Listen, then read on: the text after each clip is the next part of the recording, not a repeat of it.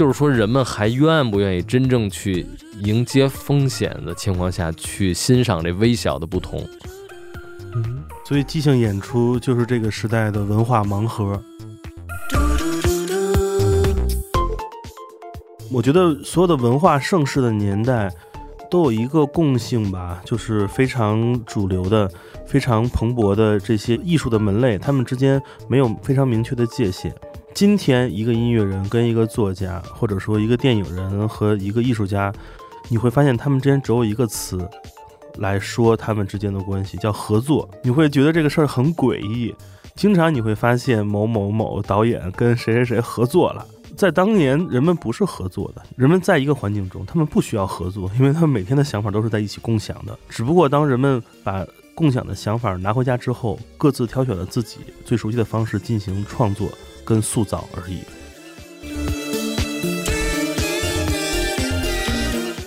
但是，一说到说唱，说真的，就至少咱们这片土地上，对这个东西，包括一想到黑人的根源，是吧？都还是那种粗鄙的，呃，很直接的拜金的，就之类的，或者说你们这说什么呢？那种就完完全跟文学性、跟诗意招不着边的东西。但是呢，听到一些甚至用了几个文绉绉的词。用了几个好像不是那么直路的表达，甚至没骂娘就已经可以构成诗人这个东西了。我觉得这诗人这东西给的太简单了，我觉得这是一个特恶心的事儿。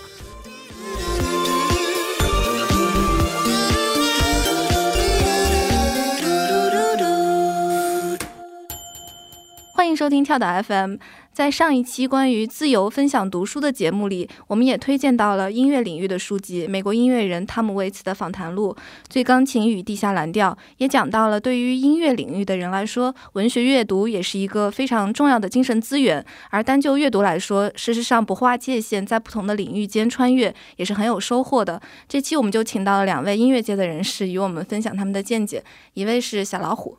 大家好，跳岛；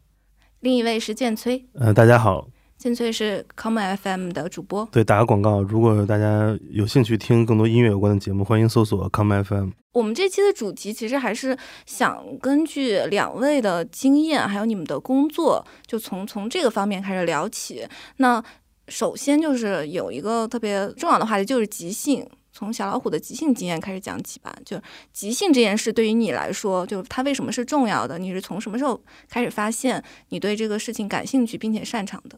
嗯，我做一些说唱音乐，当时在中国开始接触这个音乐，包括开始你可以就玩一玩这个音乐，就像你喜欢文学呢，你准备动笔的时候，那是从即兴开始的，因为那个时候没有太多人有制作音乐的能力，甚至像咱们现在这个是吧，几个麦克风堵在这个嘴上，咱们录了一个音频节目，其实按现在这个时代来说，这是一个很简单的事情，录一个播客，录一首歌。甚至你在家里做一个 video 放在网上，你可能就能可以传播你的作品。但那个时候只能是靠你去一个小酒吧里边，和人面对面，口沫横飞，想起什么说什么，更多的是攻击对方。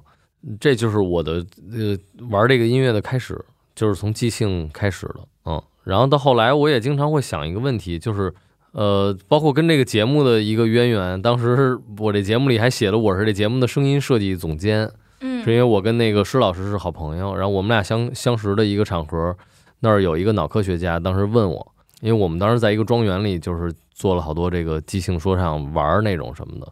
我就有时候大家聊聊天，每个人分享自己事儿，我就有时候说一段，大家也都挺开心的。有一天在一棵大树下，他就问我，他说你你这哎哎哎，他说我得问你，你这是东西是怎么来的呀？嗯，然后我就问他一问题，我说那您有想过像您走过来跟我说话这个事儿？包括咱们每一次交谈，它不也是即兴的吗？我有时候经常在想这问题，那好像也没有那么神奇。就是因为我们说好多话，尽管你前面搁了几个 A4 纸，你好像准备了一些问题、一些提纲，但当你听到我说话，你要回应我说话的时候，你依然是没有做过多思考，就在这个时刻你就开始说了。所以那个思考的时间在哪儿？即兴的界限在哪儿？我也搞不清楚。嗯你刚刚说的在酒吧里面从就攻击这种，这个是一个即兴的非常重要的一个题材嘛，就是互相攻击啊。这个语境是在这个 hip hop 音乐里边，它这个就叫 battle，相相当于咱们两个在搏斗，用语言、用即兴的思维、用节奏，咱们来搏斗，这是他的一个传统。对，所以是在这个语境下的，不一定是在文学语境下。不过好多作家也相亲，这个也差不多，是吧？我会理解为它是有一种风险，嗯一种一种冒犯的危险，嗯因为它是不受控制的嘛，它是脱口而出的。那你这个东西就你就很难去去规训它，去管制它。这个不知道你们你们怎么看这个？你你觉得即兴的乐趣是在于它有一种风险吗？那肯定是有的，比如尴尬的风险，呃，就是很糟糕，对吧？这个包括好好多人可能，呃如果是即兴写作的话，那可能写的东西也很糟糕。呃另外一个呢，就是冒犯别人，嗯但这个冒犯别人不一定是糟糕的事情，甚至有可能你的出发点就是要冒犯别人，甚至于如果从结果论来说，很多人希望看到你冒犯了别人，因为这是乐子，对吧？嗯就跟看到打拳击一样，那你那你你要不出拳，这次这我来看什么呢？但是有些时候也，它也不一定是完全的破坏，因为嗯，这谁还禁不住两句岔嘛，是不是？我觉得这个这个在嗯相声里面叫现挂。是啊，是啊，对，就冒犯这个也是。我们之前聊一期幽默的时候也说，嗯就是你你反抗一个僵化的体系，其实也是迸发笑点的时刻。那建崔主持音乐节目做乐评，然后也说音乐是人的表达。那我们也说文学是人学嘛，那就不管是即兴还是音乐，都是一种表达。就我想问一下，你们俩的的偏好是什么？就有那个比较偏现实，还是偏什么的这种偏好？嗯，你说在即兴这件事上吗？嗯，对，呃，我其实是一个，嗯，怎么说呢？生活中，如果我们把即兴可以类比为随性，或者说比较自由派的话，其实我是比较控制自己的。首先，在我身边所有朋友都买了随心飞的时候，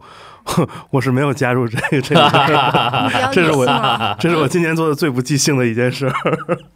呃，我觉得我能感知即兴，或者我能知道即兴给到我的东西是是怎么样的吧。你知道，小时候我们工作的时候，我们特别愿意把自己的每一次表达视为每一个作品。一旦一个表达上升到作品层面，你会特别想极力的给它一种完美的结果，你会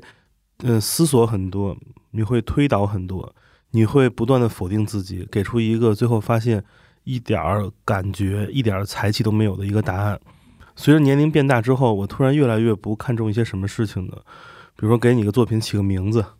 对吧？比如说可能有一些很重要的想法的说出来，你会咬文嚼字，你会那个字句斟酌。现在这些事儿我做的越来越少了。我发现就是那个随心随时想到的那个感觉，它就是最好的，绝对不会再做推敲与改变。我觉得这个一定是大量的经验结果给我带来的。你会知道自己是什么样，自己的表达就是什么样子。如果给它贴上过于复杂或华丽的外衣，其实那个东西就就不舒服。所以我觉得，其实，在我的层面而言，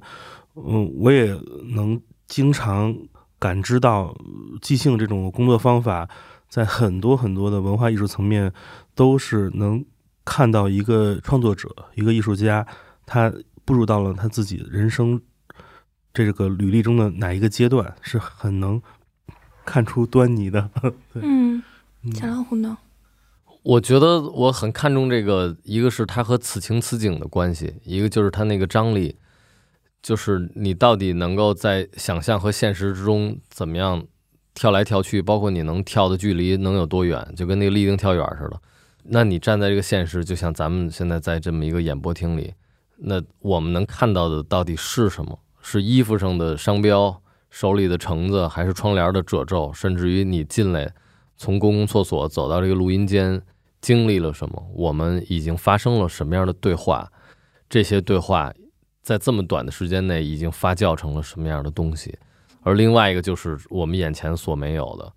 在过去的时间里和它还没有发生的这些事情，和我们现在此时此地的这些东西能够产生的联想和关联，但它们之间又能够以某种就超乎寻常的逻辑。无论是用音乐连接起来，还是用韵脚连接起来，还是用这些类比、拟人、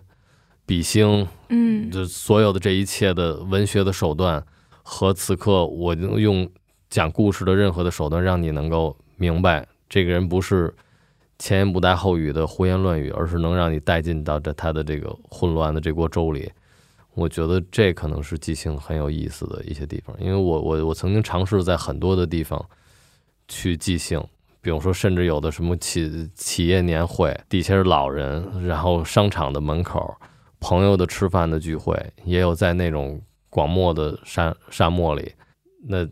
大家就围着一堆火，那个时候你发现人的这个嘴就是很有意思的东西。和一个木吉他一样，因为我们没有电之后，那我们没法用一些互联网上的东西来去吸引大家的注意力。我们也借助的一些手段也非常的低，只能回归到你的肉身上和一就是一把火、一个脑子、一张嘴。嗯，那个时候是一个很原始的一个场景。那我就在想，嗯、其实写作里面有一个叫就就是那个自动式写作嘛，这也是算是一个流派嘛。它、嗯它讲的就是你就坐在那儿，然后你把你所有脑子里过过的东西就一股脑的写下来，这也也是这样聊备一格吧，它也也是成立的。但是也不是所有的人都这么做。嗯，嗯，这个可能是需要，如果能做自由，应该是需要这个人他在很多情况下，他能感知到自己的思维的流动流动性。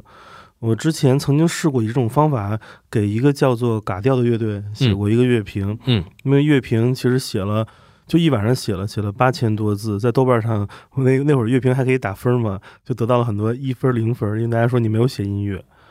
你写的是情景和思维流动，嗯，但是因为这些意识，它就是在音乐循环播放中，你身体中会不断出现的。但我觉得我们看，无论是音乐、听觉，呃，画面、视觉，或者说文字的这样的记录，这些感官，它在很多情况下是可以相通的。举个例子，嗯、有很多作曲家，他们的作曲的乐谱并不是我们俗称的小蝌蚪，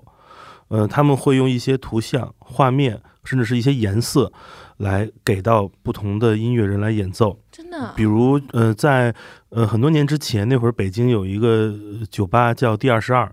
那个酒吧经常会举办一些地下的或实验音乐演出。当时来过一个来自美国很有名的一个前卫作曲家，他的名字叫做 Elvin。Elvin，Elvin，他拿了一些乐谱，那个乐谱呃是放在电视中的。他邀请了比如 Car C Car 乐队的吉他手张守望，还有其他几位音乐人跟他一起，他是演奏键盘的。他们会在舞台上看着舞台上摆放着一个电视监视器，同时舞台外面也有这些屏幕给大家看他们监视器的内容。这里面就是他一边演奏一边用自己电脑来控制下一张图片，也就是说他会播放一些，比如说海平面上有有一艘那个白帆的小船。他会播放一些那个大都市的建筑物，他会播放一些呃抽象的一些几何图形。他每个播放这画面，其实就是他下一段乐章。每个音乐人要根据他们看到的这个视觉画面，把它通过自己的感受，用乐器来表达出来。你说这个真的是太有意思。我最近在看一篇小说，就是陈春成的《夜晚潜水艇》上有一篇叫《音乐家》。这个小说他就是说。文字是可以审核的，就你你可以去审核这个小说它是不是合规吧，然后再出版。但是音乐是没有办法审核的，所以他们那个小说里面想象的那个官僚机构就设置出了一个审核的方法，嗯是派一个可以通感的人去审核。因为他看到这些乐谱的时候，他的脑袋里会出现画面，乐评人的未来，会出现会出现很多画面，然后就是看这个画面是不是要命的。嗯，如果是的话，他就把这个乐谱给毙掉。这个想象很有意思。对，所以你会知道，其实，呃，人们不乐谱的演奏，照谱进行弹奏，这就是一个非常像一个非常本格的传统的写作方式。你有副稿，你有工作方法，你有写作大纲，你有人物小传，这些大纲小传都不会出现在作品中，但是你会以它为你的工作方法及工具，来指导你创作一个完整的作品。但是像他们这种只看视觉画面和这种，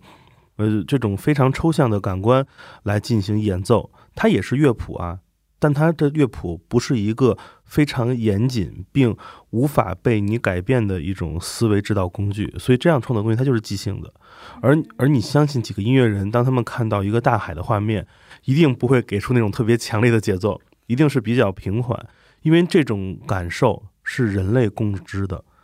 不可能，无论你的文化、民族和你的知识背景不同，你一定不会看到同样的一个画面，有太反差的东西。就像有一个音乐圈很好玩的一个笑话，就是著名的我国著名魔岩三杰时期的某位音乐人，对他的、啊哪位啊？不点名了，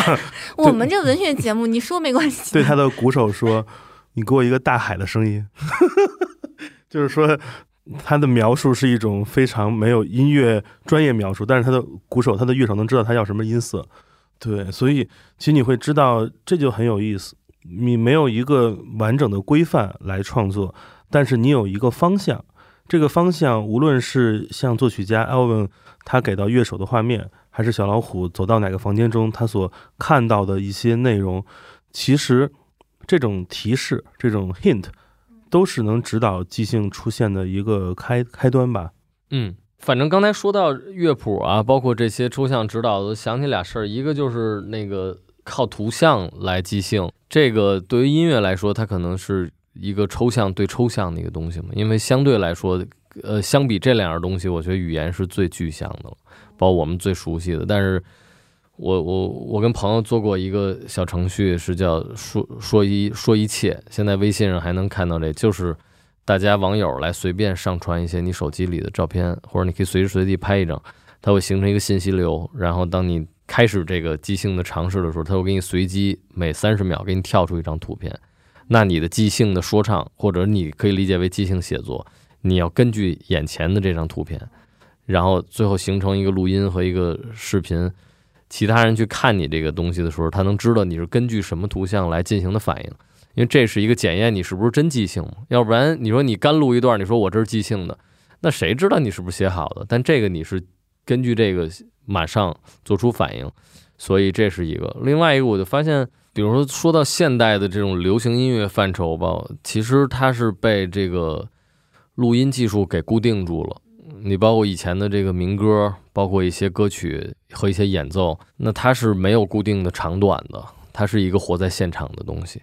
你就是说白了，我这开始弹这个，可能我弹错，可能我兴之所至，我我来加一段，我现编一些词，或者我加了一些很长时间的 solo 的独奏。但是这个东西被最初的录音技术慢慢的开始给规范，因为它是有一定长度的，包括后来整个的这个流行的长篇机制，包括电台播放的机制，它都有一些时间的限制。对，我就知道一首歌它为什么是这个长。三分多钟，对对吧？对这就是最早录音技术给它固定下来的，包括电台的这个播放长度。它是经历了一个长时间的，但是大家会越来越根据人们的注意力，根据容易商业传播，根据这个互相的来改变的。但是它导致的就是大家可以，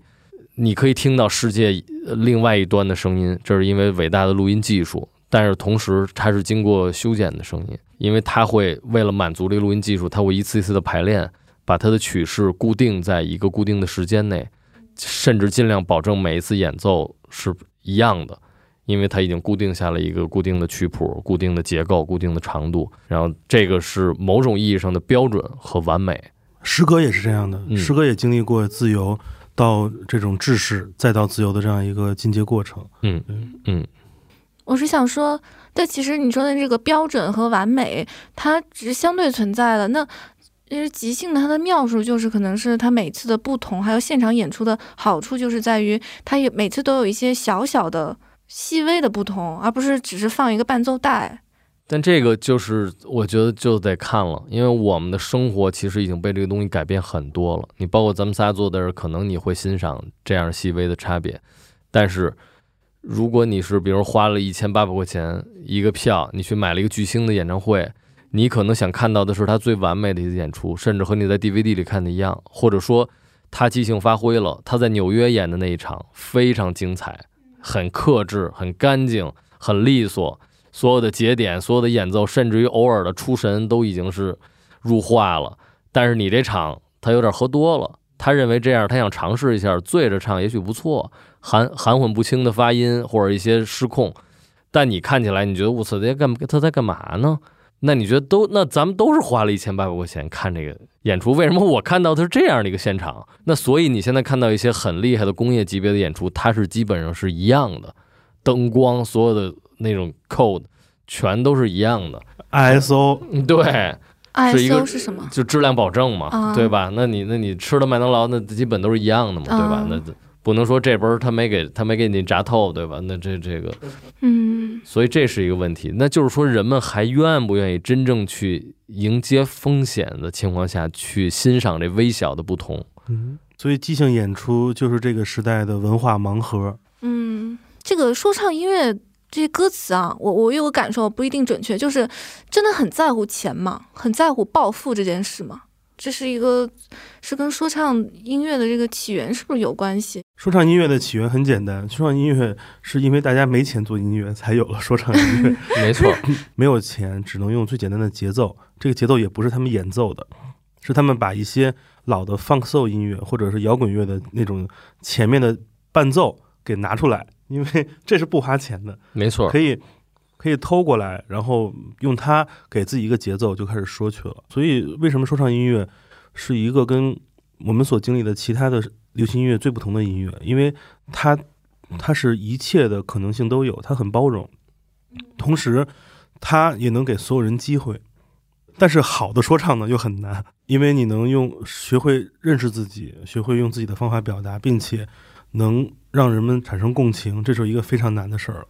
它的词儿太重要了，就除了韵韵律这个部分的，它的说唱的这个词的组织，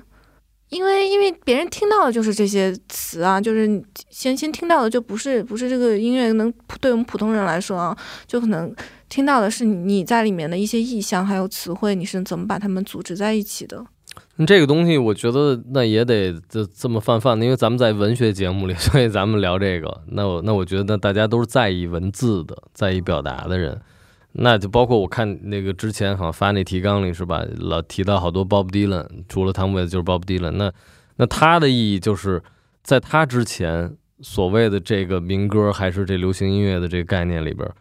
基本上没有什么可以说是文学性不是一个很重要的事情。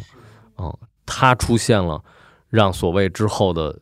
摇滚乐和其他这些让音乐可以成为一个所谓有点艺术感的一个形式，就是在语言方面有艺术感形式是从他开始的，因为他开始把歌词里融入了很多文学式的表达，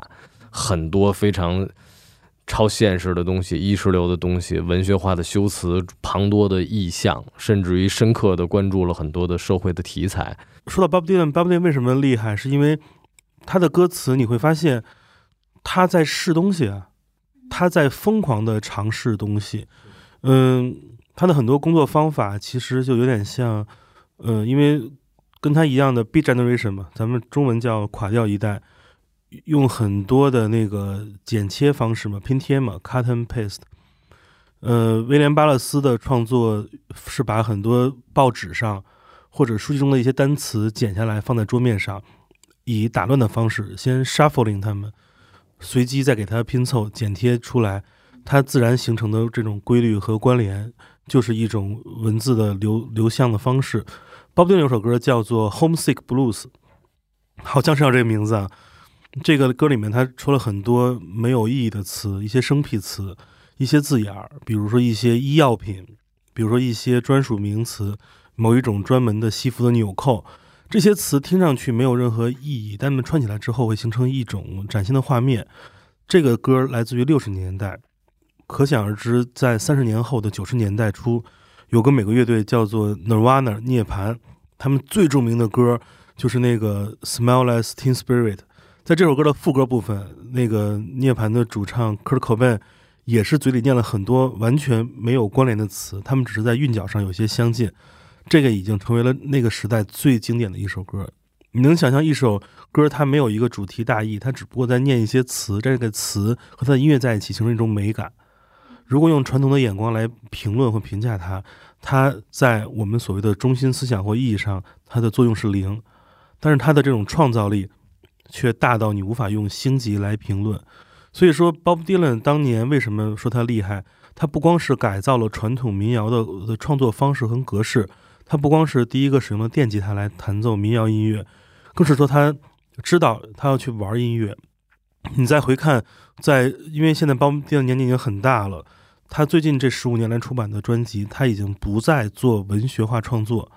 他在做什么？他在做一个银海十倍的工作。他发掘了很多美国民间的一些老歌，只是做翻唱而已。所以对他来说，他也开始回落了。他在他也在思考创造这个东西到底是不是那么重要，等等。但是他当年的创作影响了三十年后的 Nirvana，那 Nirvana 的音乐又直接影响到了今天的说唱音乐。嗯，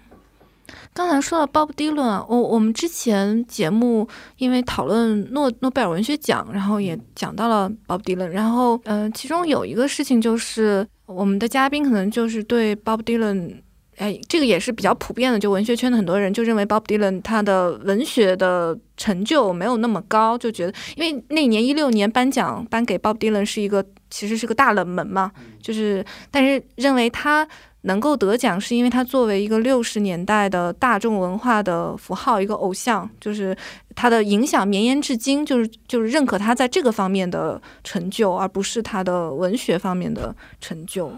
嗯，很多人可能对那个颁奖的感觉，是因为觉得一个音乐人得文学奖，一定是他的作词很厉害。但实际上，Bob Dylan 自己那本书传记也写得非常有有趣啊。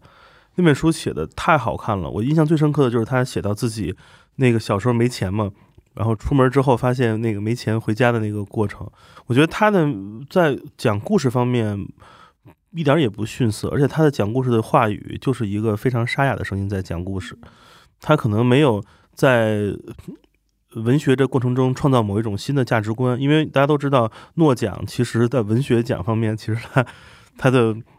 呃对于文学本身的探讨可能没有那么那么大吧，它的大量权重还是在于一些更高的人类追求上的一种讨论。人们我们也见到太多这样的例子了，所以我觉得，嗯，如果只仅是就歌词本身来探讨鲍 dylan 是否有有有资格拿这个奖，我觉得这个并不是一个非常客观严谨的吧，因为他自己所输出的纯文学作品，其实我觉得素质是 OK 的，嗯，起码就基于我是一个乐迷的角度，我看他的书，我觉得就爽啊，嗯，在此也推荐一下 Miles Davis 的 自传，嗯，这两本自传都太好看了，是的，对，只不过 Miles Davis 是是一个充满了 motherfucker 的一个版本，是 他那是一个口述体，相当于。对，其实他那个，当然他那个作者也是很厉害的，那作者尽可能的保持了他原汁原味的这个，就是一个这种美国这个东南部的黑人，就这种他有有点像单口单口相声那种，就是评书那种感觉，是对，因为有的时候觉得，我觉得文学也不能纯基于想象吧，那嗯有伟大想象力的人毕竟有限，是，但是生活丰富程度到一定地步，我觉得这很难。像 Bob Dylan 和这个 Miles Davis 都是属于这跨越了几个十年的这种最风口浪尖儿的人，他的好多经历，就是说白了，他哪怕就是给你写一行字儿，说我曾经干过这么一个事儿，你都会觉得太厉害了。嗯所以更别说他是用很生动的，包括饱含着他的那种性格，所以这本身就很珍贵吧，我觉得啊。嗯，就最近也有一个电影就。呃，芝加哥七君子嘛，嗯然后其实他也是就带到了那个摇滚乐兴起，还有六十年代学生运动，嗯那那其实是一个全世界的风潮嘛。嗯那这个这个和音乐就是音乐，它也是和其他的社会风潮，它都是在一起的，就彼此交织，然后嗯彼此加强。像 Bob Dylan 他和金斯堡他们的交往也是，就是文学会给音乐启发，音乐也会反过来影响文学。嗯那个时代的文学，它它的根就在音乐上。嗯，我觉得所有的文化盛世的年代都有一个共性吧，就是非常主流的、非常蓬勃的这些艺术的门类，他们之间没有非常明确的界限。我们所熟悉的中国读者最熟悉的，因为可能之前梁永安等等几个译者也译过很多嘛，几个垮掉一代的这些著名的作者，比如大家熟悉的杰克·凯鲁亚克，比如嗯、那艾伦·金斯堡，他们都是有自己音乐专辑的作品的人。呃，艾伦·金斯堡有一张特别著名的专辑，叫做《真实的狮子》（The Real Lion）。那张专辑中的所有音乐的水平非常的高。当然，如果大家会觉得那个很有点实验的话，大家也可以听著名的金斯堡的一首歌，叫做《骷髅布鲁斯》。对，就是非常的酷，这音乐也是很高。你会发现，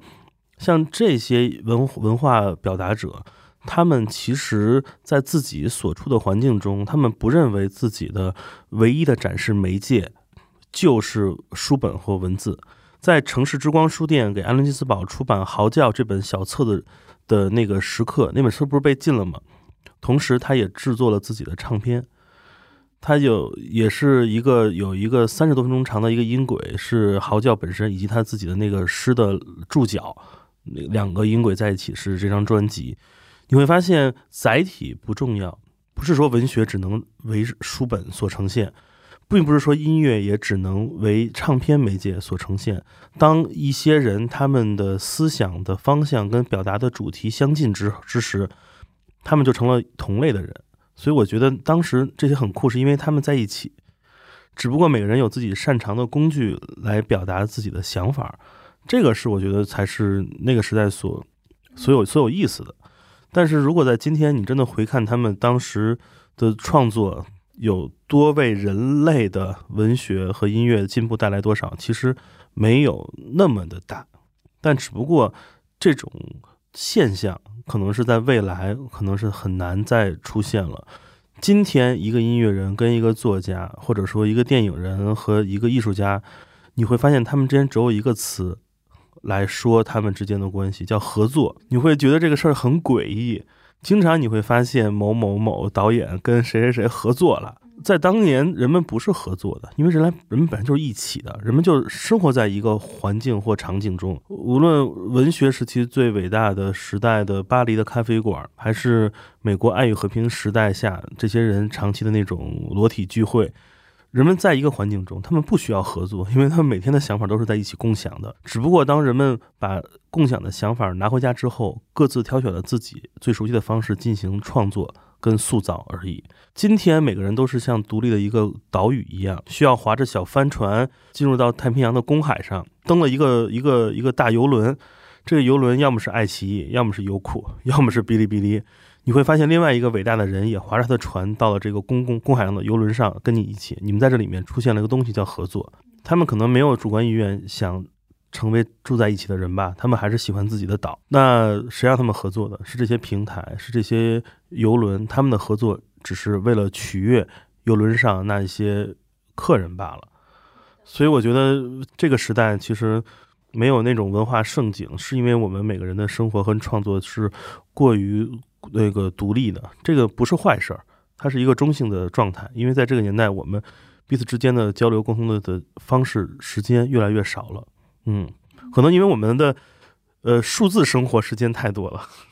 起床就发一个动图就开始斗图了。但实际上，交流想法的机会也是变少了嘛，因为我们的选择变得太多了。那你会发现，这种情况造就的是这个时代的，无论是音乐或文学或电影。各种艺术媒介，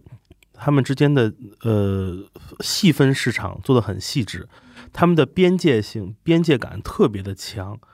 但是这个好处在于哪儿？是因为我们作为受众，我们作为文化产品的热爱者，我们非常习惯了这样的以标签描述、分类而带给你的叫什么前瞻信息了解。因为无论是你听张专辑、看一个演出，或者是读一本书，还是看一个电影。你的后端信息消化是一个非常长的时间过程，若没有这些前端信息的介绍，你很难判断自己是否要进入它。对，所以这才要要这些边界为什么那么清晰？是是因为我们选择太多了，我们需要判断。小老虎要不要聊一聊标签这个事儿？你你的标签是什么？说唱诗人，那都都有嘻哈徐志摩了，是吧？这标签听起来也是非常不是我的，这不是我的，我觉得这都很恶心。就是说唱徐志摩，这一看就不知道徐志摩是什么人的人，说唱徐志摩，对，说唱徐志摩人不欧，对，这个好多了，这比徐志摩好。嗯，有没有你自己听过的，你自己觉得特别不靠谱的你的标签？就比如说诗人吧，好多人就是说这个，但你说，我觉得特奇怪，就是现代这个，你说一方面啊，好多人认为说唱音乐，包括现在流行音乐，其实包括咱们都聊的 Bob Dylan，他已经很极大的改变了现代音乐的词作了。但是，一说到说唱，说真的，就至少咱们这片土地上对这个东西，包括一想到黑人的根源，是吧，都还是那种粗鄙的。呃，很直接的拜金的，就之类的，或者说你们这说什么呢？那种就完完全跟文学性、跟诗意招不着边儿的东西。但是呢，听到一些甚至用了几个文绉绉的词，用了几个好像不是那么直路的表达，甚至没骂娘就已经可以构成诗人这个东西了。我觉得这诗人那东西给的太简单了，我觉得这是一个特恶心的事儿。就是你说，首先谁真的在乎诗吗？然后那为什么你你可以轻易的称一个东西就就是诗或者诗人？那先不管这好还是坏，我觉得这首先就特别可笑。我觉得我给你改一个说法吧，以后不叫说唱诗人了，叫说唱新媒体编辑。哎，这个特接接地气，这个好多了。这个这太长了，这个不也不长，这这是有工资标准的。一听这就说诗人一听考评，对啊，好吧，明明是拜金音乐了，咱得有一个具体点的数啊。我觉得这还是书呆子还是太多。你说一方面书呆太多吧，一方面又都没文化，这是特糟糕的。我我刚才是想接着小老虎的话说，就是。我们其实刚才说标签，这下面就有一种危险，就是因为你一旦是被这个标签给遮蔽住了，别人就再也看不到你其实你本来的丰富性了。他只会觉得这个哦，这个是可能是国外的东西啊，可能是呃离我很远，他能就把你就框在那儿了。它其实它是有很多丰富的和流动的，可以彼此交织的东西的，这点是可能会被忘记。我就突然想到，就五条人嘛，今年也是一个文化现象了。其实我我自己的感受就是。我觉得，嗯，我在之前的节目分享里面也讲过，我觉得它是已经脱离了我原来熟悉的那套阐释的框架，但是这是一个非常新奇的体验。就比如说《蒙娜丽莎发廊》，还有去县城的那些歌词，它是让我觉得，就我不能把它就放在那儿，就把它框成县城青年，然后就可以把它这样这样解释，这样就就完了，因为它它其中的丰富性是。值得更好的去探索的，我觉得这是对于你不熟悉这类音乐或者是不熟悉这种生活方式的人，是一个很好的一个被看见吧，就是一个一个一个过程，就是很好的例子。好多人喜欢贴这种是吧？猎奇、南方方言、小镇青年，那其实他们是知识分子，这就是这就是这就很简单，就是这么个意思。对，而且并非是没出过那个小渔村的一个地方，人家是。去很多世界各个地方，其实他们可能在国外的一些演演出，甚至于国外对他们的知名度比在国内当时多多了。除了这节目之前啊，那就那其实是其实是这样的人，但是我们都为了是吧解读和猎奇，最后这样。甚至于好多，你还貌似你站在一二线城市猎奇人家，你的阅读量跟你的见识跟他们无法匹敌，当然根本就这是一个现实，这是一个。哎，我看汤姆·维斯，他也是说，他其实看了很多的书，就是他也是广泛阅读，他看布考斯基啊，看凯鲁，呃，凯利亚克，而且这些书反过来会给他一种滋养，就是跟我们平常想象的，他是从那种特别底层的生活中，就光从这里面提取经验，其实是非常不一样的。就像任科，他也是他的阅读的深度和广度，我觉得应该是超过很多很多自学知识分子。我喜欢汤姆·威斯有一点，是因为他有一个视角。是一个在大都市闯荡者的视角。他第一张专辑叫做《打烊时间》（Closing Time）。这首专这张专辑里面有很多歌都是非常有名的，什么《I Cannot Help》、什么《Falling Love With You》，还有首歌叫做《O Fifty Five》。O Fifty Five 讲的是一款老的雪佛兰汽车的那个型号。Closing Time 是什么意思呢？是讲那些酒吧打烊的时候，这人们在收拾那个这些客人留下的这些残羹冷炙，然后这些破杯子。他呢，吧台没有人了，钢琴也没人管，他就跟那儿弹琴唱歌的那种感受。包括他之后的很多专辑，比如说《Rain Dog》，讲的就是他那个照片封面就是这些我们现代人眼光所说的那些那种少数群体吧。还有那些讲那些有脱衣舞俱乐部的后台的，包括他有首歌叫做《Train》，就是列车嘛，讲就是末班的纽约地铁等等。他的视角全都是流离失所，或者说城市底层，或者说小小人物的故事。他的演唱方法呢，就是一种最传统的美国叫叫做 ballad 歌谣。我能把你的经历，把你的境况唱成一首歌，这首歌能给到在那个时代美国大都市中最广义的人群。他的方法，我觉得就跟跟赵雷是一样的。赵雷，对我就是作为很很很。特别讨厌的一个类比啊，就是告诉你，就是说他的视角决定了他的音乐在最开始就是有人文关怀性的。嗯，在这里面，如果你如果类比五条人的话，你会发现是一样的。五条人所唱的事儿，无论是像烂尾楼这样的作品，他所描绘的东西和冰点新闻和古语新闻实验室和所有的严肃媒体他们所报道的事情是一样的。前一阵儿河南那个烂尾楼那个集资大家自己建建房的事件，对对还有之前那些住在烂尾楼里的人的故事，和他的唱的是一样的，只不过他的工作方法并不是一个新闻纪实报道，而是一个音乐得这个很。厉害。嗯，所以你看他们的视角，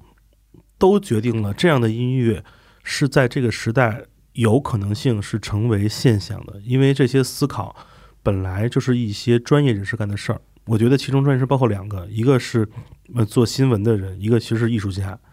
很多艺术家就是需要通过这样的研究来做表达，很多艺术家甚至他们的表达都超过了新闻的报道，以致进入了敏感的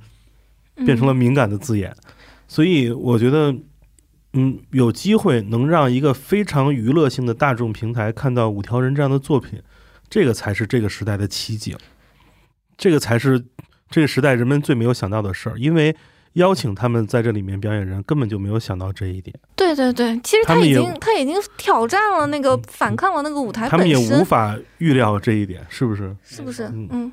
反正视角这个说的特别好。我觉得，包括说的赵雷，我是很讨厌，我也只能在这节目里说，在别的节目里说这个。所以我打了一个特别讨厌的比方嘛。对，来了一些糟糕的人，估计该该给我添麻烦了。但我是觉得，比如说，那同样就说写《成都》这首歌，嗯看这视角，那就大家可以对比一个说唱歌手叫谢帝，他也写了一个叫《这就是成都》，嗯，就可以对比一下赵雷的那个成都和哎谢帝的成都。就就像你能对比什么是后海，什么是鼓楼的感觉，没错你，说而且就说文学层面，我觉得就赵雷的就可能是一个不及格的小学生作文，呃谢帝那个就我觉得是可以称之为文学了。为什么视角重要？那个像我们也非常了解，汤姆·魏茨自己有亲历有体验，他会喜欢布考斯基，他喜欢的是那种介于疯狂和麻醉中间的个人感受。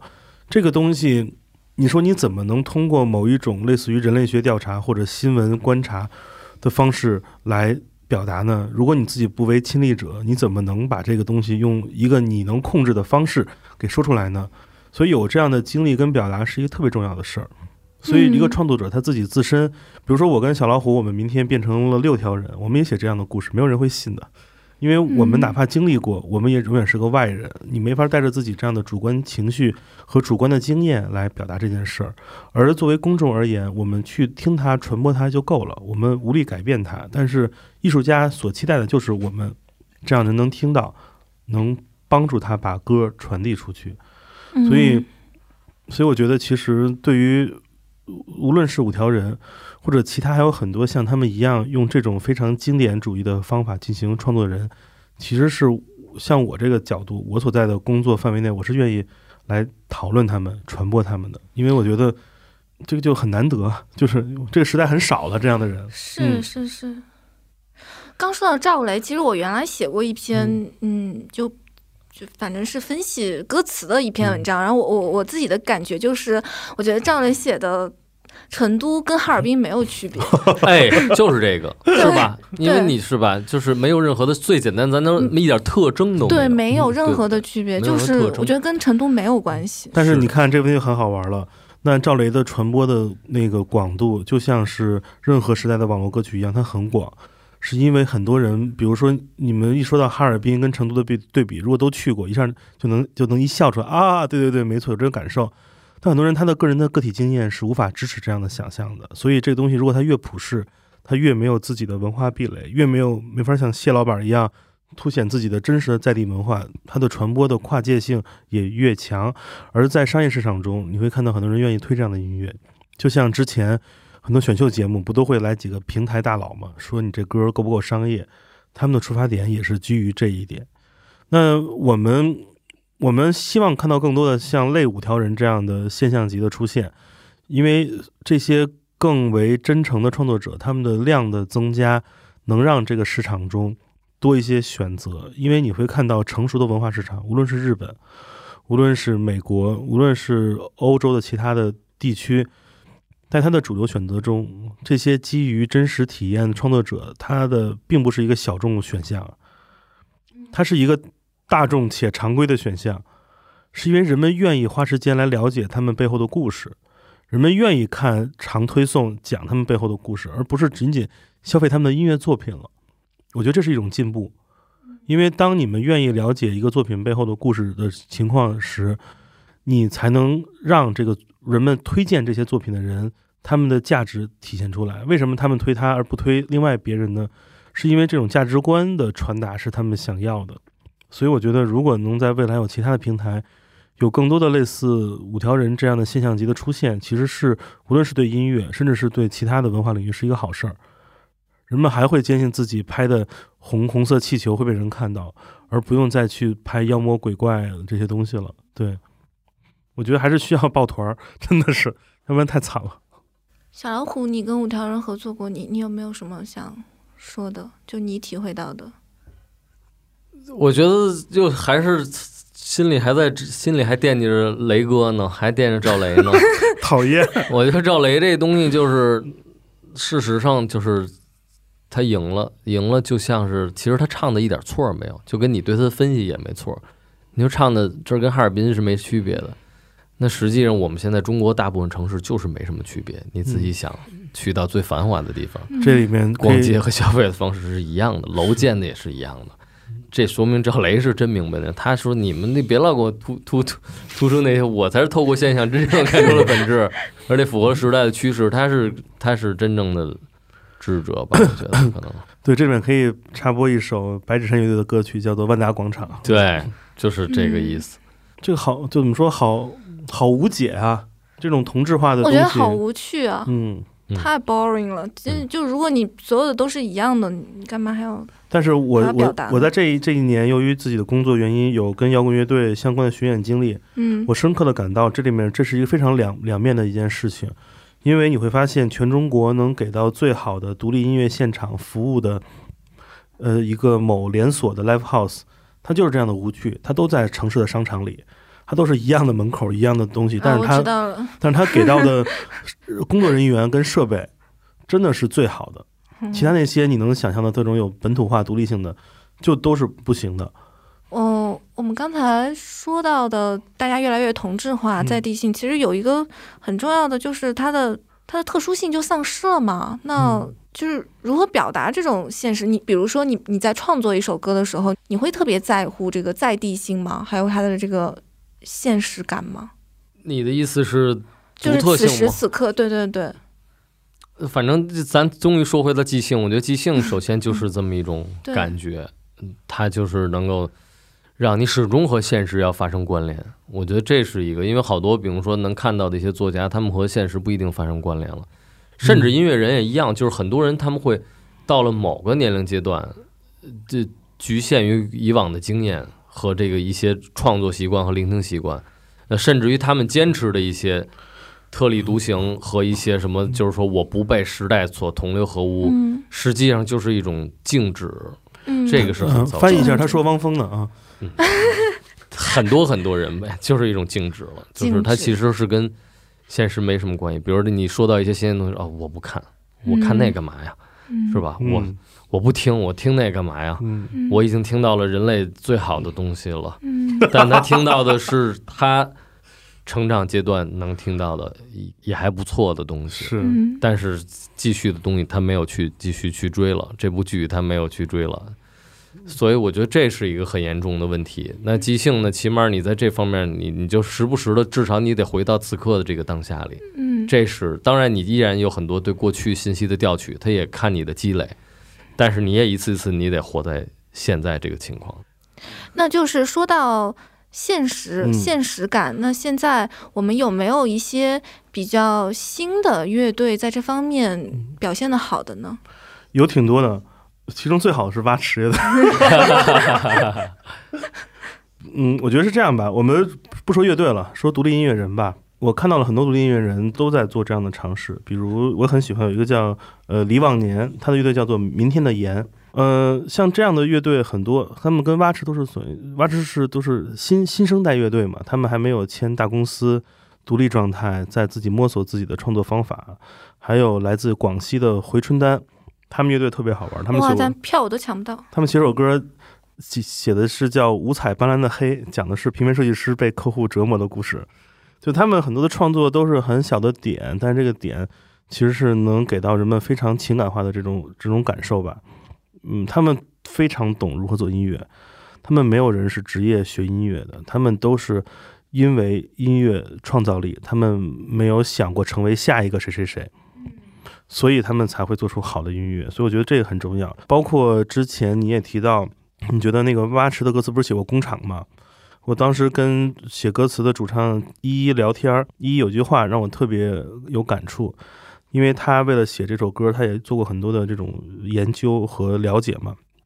当他跟很多工厂的所谓的厂妹聊天之后，他在聊之前带着一个预判，说认为他们可能是需要帮助的，因为他们生活中没有精神出口。他们也看到很多报道嘛，包括富士康等等的，结果发现没有人需要他们关怀和关注。每个人都幸福的一样，他们就像孔雀一样。我在前一阵见到了《孔雀歌》里的原型人物，是那个从工厂生活区走到工厂大门，就是从大门到生活区的这样这样一个人。因为这个孔雀写的什么故事呢？这个歌词的孔雀讲的是一个工厂女工从生活区到车间上班，大概要走五分钟的路。这五分钟的路是她每天的上班过程，不像我们通勤是坐地铁一个小时、半个小时等等。这五分钟的时候，因为工厂的生产车间是不允许你浓妆艳抹，要换出同样的同样的制服，所以按道理说，你就穿着睡衣去上班是最合理的。你到了工厂就要换上工厂的白大褂了嘛。但是这些女孩儿她们会只有五分钟的时间，她们也会化妆、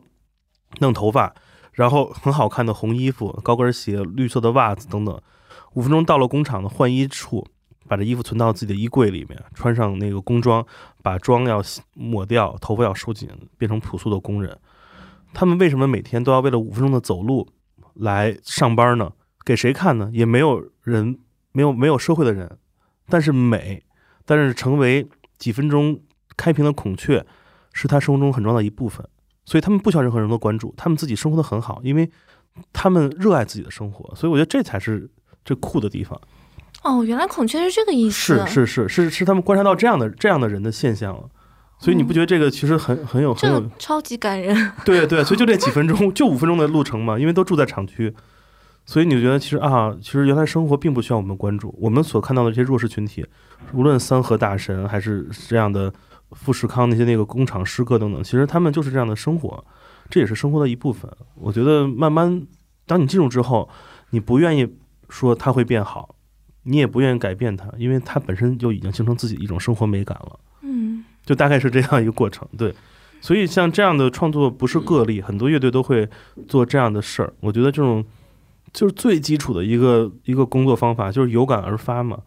但是当你找到了合适的东西，哪怕你像你作为听众，你可能不了解这样一个原初故事，但是你能得到的那种感感动跟这个点，其实是。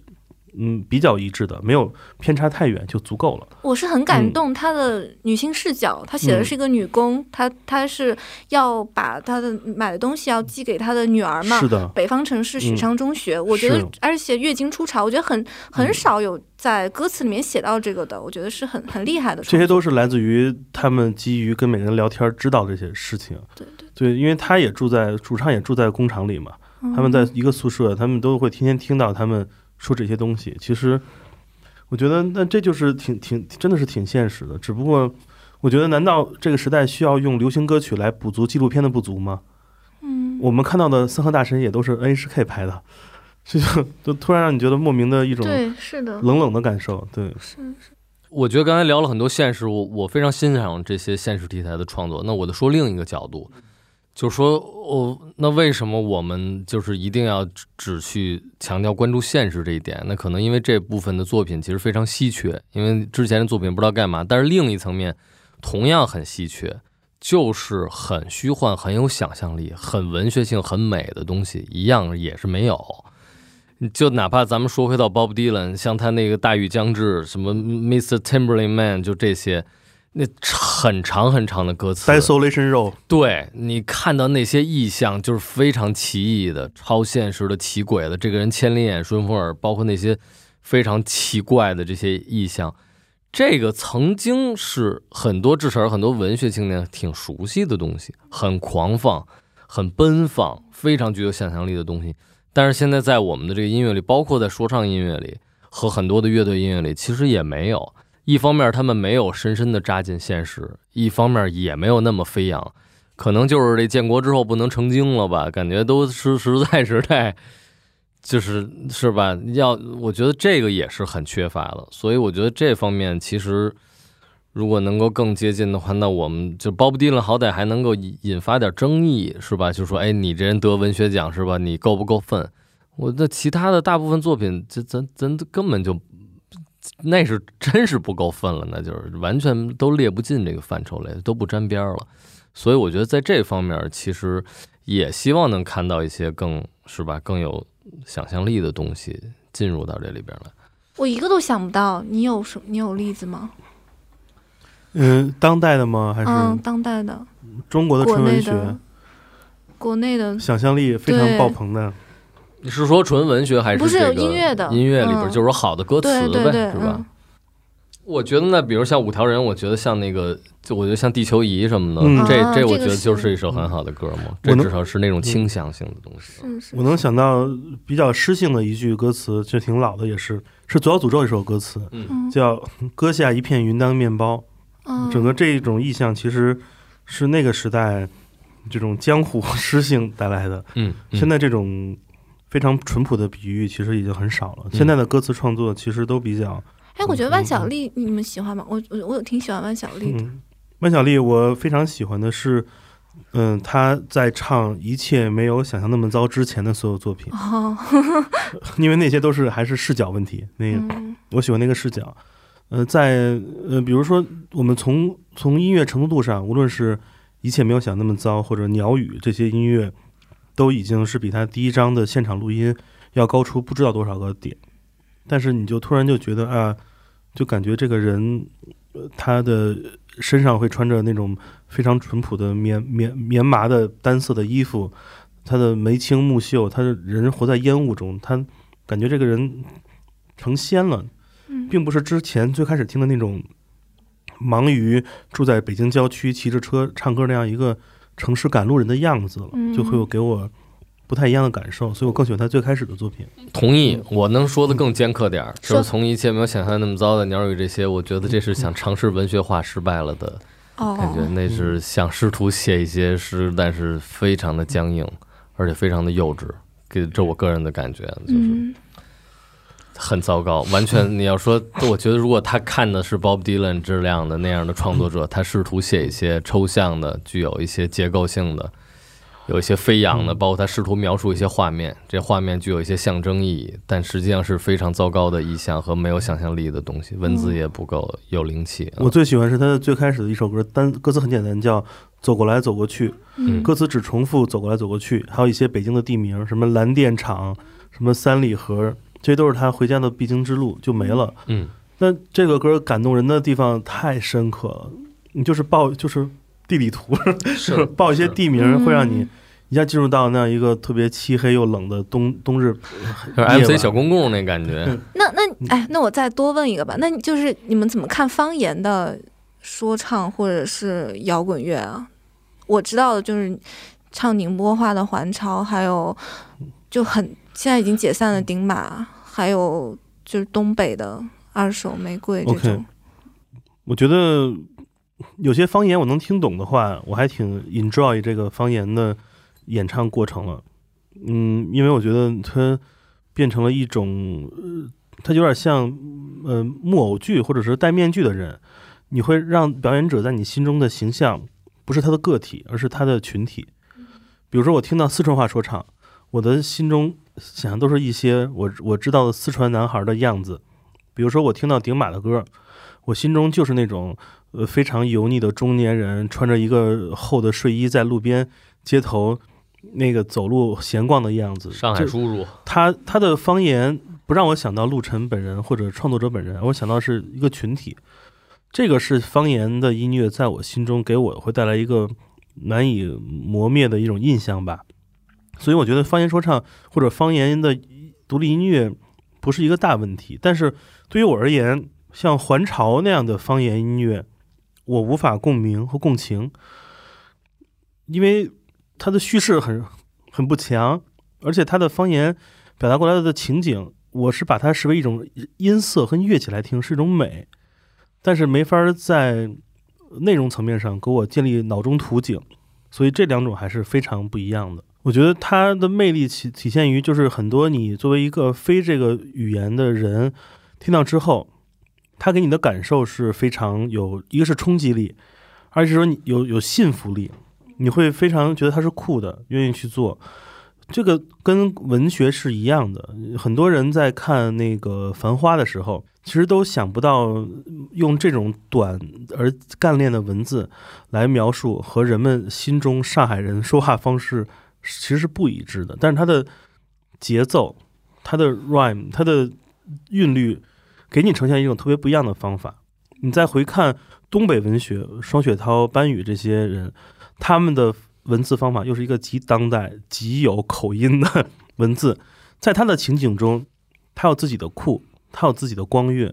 这个东西，一个好的创作者，无论是说唱或者作家，他有创造这个的能力，就能吸引住人。就能让人进入到那个语境中。身边有多少人看完《繁花》之后会尝试使用“谁谁不想”这样一个说法？我行，这变成这变成一个很酷的事儿了。学会了，对，就非常有趣。是是是。好，那节目的最后也请两位为我们的听众推荐音乐作品或者一本书都可以。吓死了，我以为让我们即兴的，这就好办了；不即兴就好办了。不用表演。推荐作品吧，我就推，我先推荐吧。嗯，去年还是今年有一本书翻译成中文版了，好像印数不是很少，不是很多。呃，我没有看过中文版，因为我看过它的英文版。这个书是来自英国著名的呃即兴吉他演奏家，叫德里克·贝利，德里克·贝利。他有本自己的一本书，这个书名叫做《自由即兴》。这本书翻译成了中文。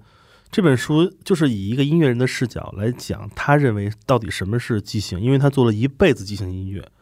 他弹奏吉他并不是来演奏，而是来拍弄、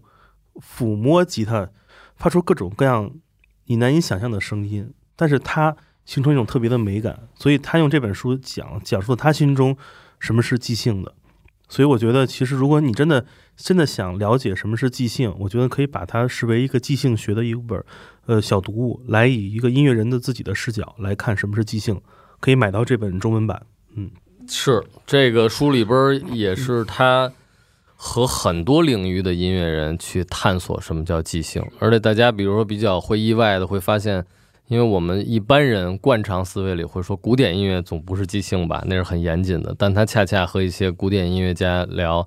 他里边谈到了其实古典音乐一直拥有即兴的传统。但是后来，比如在十七、十八世纪开始没落了，这种传统习惯被固化了，所以这会有很多非常颠覆所谓常识的这些创建吧。嗯，我就推荐 Bob Dylan 的那个双张的那个，就是他就是基于那马丁斯科塞斯给他拍那纪录片《No Direction Home》的那个原声，那里边是我很喜欢他的一些作品，包括推荐那个纪录片《蓝色的封面》，是，包括里边也有建崔提到的，他做了很多银海十倍的东西。呃，包括从牵肚皮呀，包括一些的当时的那些民谣歌手，就是他受那些人的影响，包括那个乌迪高斯里他的那个导师，就是里边也回顾了那个年代美国真正所谓活在民间、活在街头的这些民谣音乐人。我觉得那个和今天说唱歌手的形象某些层面上是重叠的。对，嗯，好，那也感谢小老虎，感谢剑崔。也欢迎大家关注跳岛 FM 的微信公众号以及微博。推荐一首片尾曲好不好？呃，那个就随着小老虎的话说，因为在那个年代，很多民谣音乐它没有记录，是很多那种音乐采风人，他们就拿着录音设备在街头去录。呃，有一位著名的民谣的这样这个歌手，他叫 Vera Hall，这个 Hall 就是那个安妮荷尔那个 Hall，Vera Hall，他一首歌特别有名。叫那个 Trouble So Hard，这首歌是一个清唱的民谣歌曲。这首歌，呃，只有一句歌词，就是那个我们的生活为什么 Trouble So Hard，那么多麻烦事儿。这首歌是六十年代他的街头的一个录音，还是五十年代？但是在一九九九年被美国的电子音乐人 Moby 采样。做了一个崭新的版本，时隔半个世纪之后登上了美国音乐排行榜的榜首。我们就来听 Moby 的这个版本。对，对，所以这就是你会发现，当年留在街头的一个即兴，有了记录之后，在未来的半个世纪之后改变了历史。酷，好，好，酷就听这首歌吧。好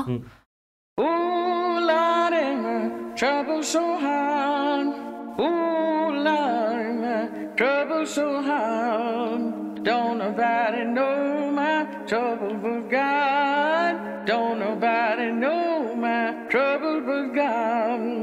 Ooh, Lordy, my trouble so hard.